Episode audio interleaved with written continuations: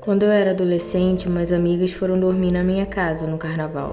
Em uma das madrugadas, eu acordei com alguém chamando pelo meu nome. Quando abri os olhos, vi um homem sem cabeça parado na minha frente. Ele usava uma calça social e sapatos marrons.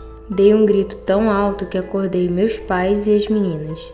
No dia seguinte, ninguém lembrava ao certo o que tinha acontecido, só eu. E hoje faz exatamente 30 anos que isso aconteceu.